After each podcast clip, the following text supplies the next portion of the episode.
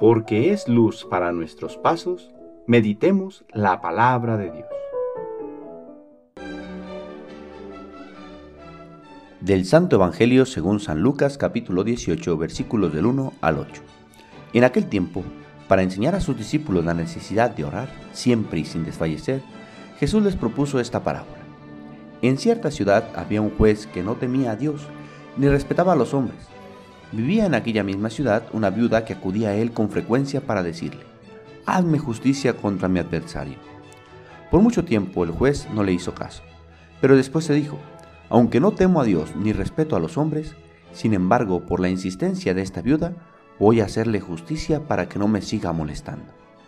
Dicho esto, Jesús comentó, si así pensaba el juez injusto, ¿creen ustedes acaso que Dios no hará justicia a sus elegidos, que claman a Él día y noche, y que los hará esperar? Yo les digo que les hará justicia sin tardar. Pero cuando venga el Hijo del Hombre, ¿creen ustedes que encontrará fe sobre la tierra? Palabra del Señor.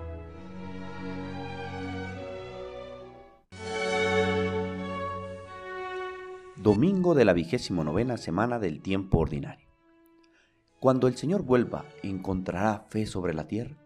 Así termina el Evangelio de este día y en continuidad con los domingos anteriores, hoy pedimos al Señor el don de la oración, para que podamos sumergirnos en ese mar infinito de su misericordia, en esa fe que le hemos pedido hace 15 días que aumente en nosotros, y en el don de su presencia que pedimos con humildad el domingo pasado. Como escuchamos en la primera lectura, la oración es la que nos hace vencer en la batalla. Descubrimos en este pasaje lo poderosa que es la oración, y cómo ésta nos hace vencer cuando nos mantenemos perseverantes en ella. Mientras Moisés permanecía con los brazos en alto, el pueblo vencía. Cuando sus brazos se venían abajo, el pueblo era derrotado. La gracia de aquel día fue que Moisés encontró quien lo sostuviera, y así el pueblo salió vencedor. También en ocasiones nuestra vida se presenta como una gran batalla, entre la virtud y el vicio, entre la gracia y el pecado. Y hoy se nos invita a reconocer que si hemos caído en ocasiones en la batalla, es porque hemos dejado de levantar nuestras manos ante Dios. Sin embargo, hay quienes la levantan por nosotros en todo momento. La Iglesia, comunidad de los fieles que domingo a domingo nos reunimos en torno al Señor y presentamos nuestra súplica por propios y ajenos, conocidos y desconocidos, en el mundo entero. De tal forma que, por el poder de la oración y por la gracia de Dios, el mundo se vea renovado bajo el influjo de su gracia y de su poder. En toda la tierra, constantemente se elevan súplicas a Dios y Dios derrama su gracia. La frase que lanza al final del Evangelio de este domingo no se refiere solo al mundo en general, sino que se refiere especialmente a ti. Cuando venga el Hijo del Hombre, ¿encontrará fe en ti? ¿Cómo cultivas tu fe? Para mantenerse fiel a una persona se necesita del constante contacto con aquel a quien se ama. No podemos tener una relación con Dios a distancia, es decir, de encuentros eventuales o circunstanciales.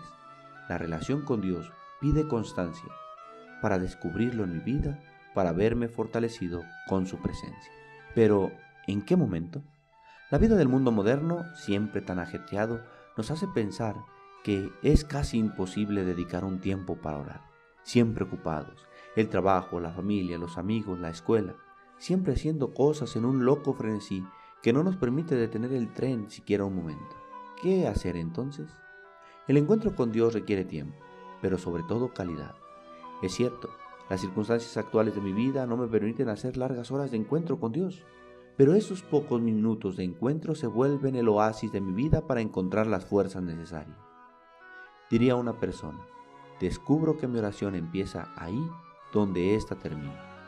Es decir, en mi oración descubro mi vida a Dios y así mi vida toda se vuelve una constante oración a Él. El Papa Francisco recomienda que volvamos a la práctica de las ejaculatorias. ¿Qué es esto?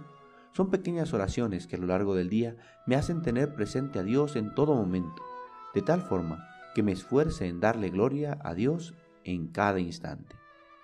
La oración perseverante siempre alcanzará gracias de parte de Dios. Aunque de momento pareciera que no nos escucha, en ocasiones, porque no sabemos pedir, pedimos cosas malas que después nos arrepentimos de haber pedido. Pero Dios no nos escucha cuando sabe que pedimos algo malo o que no nos conviene. Lo que Dios derrama en nuestros corazones es su gracia constante, que nos lleva a comprender cómo está presente Dios y descubrir lo que nos pide en cada momento. No nos cansemos de levantar nuestras manos hacia el Señor, que Él nos escucha y sabe dar cosas buenas a sus hijos.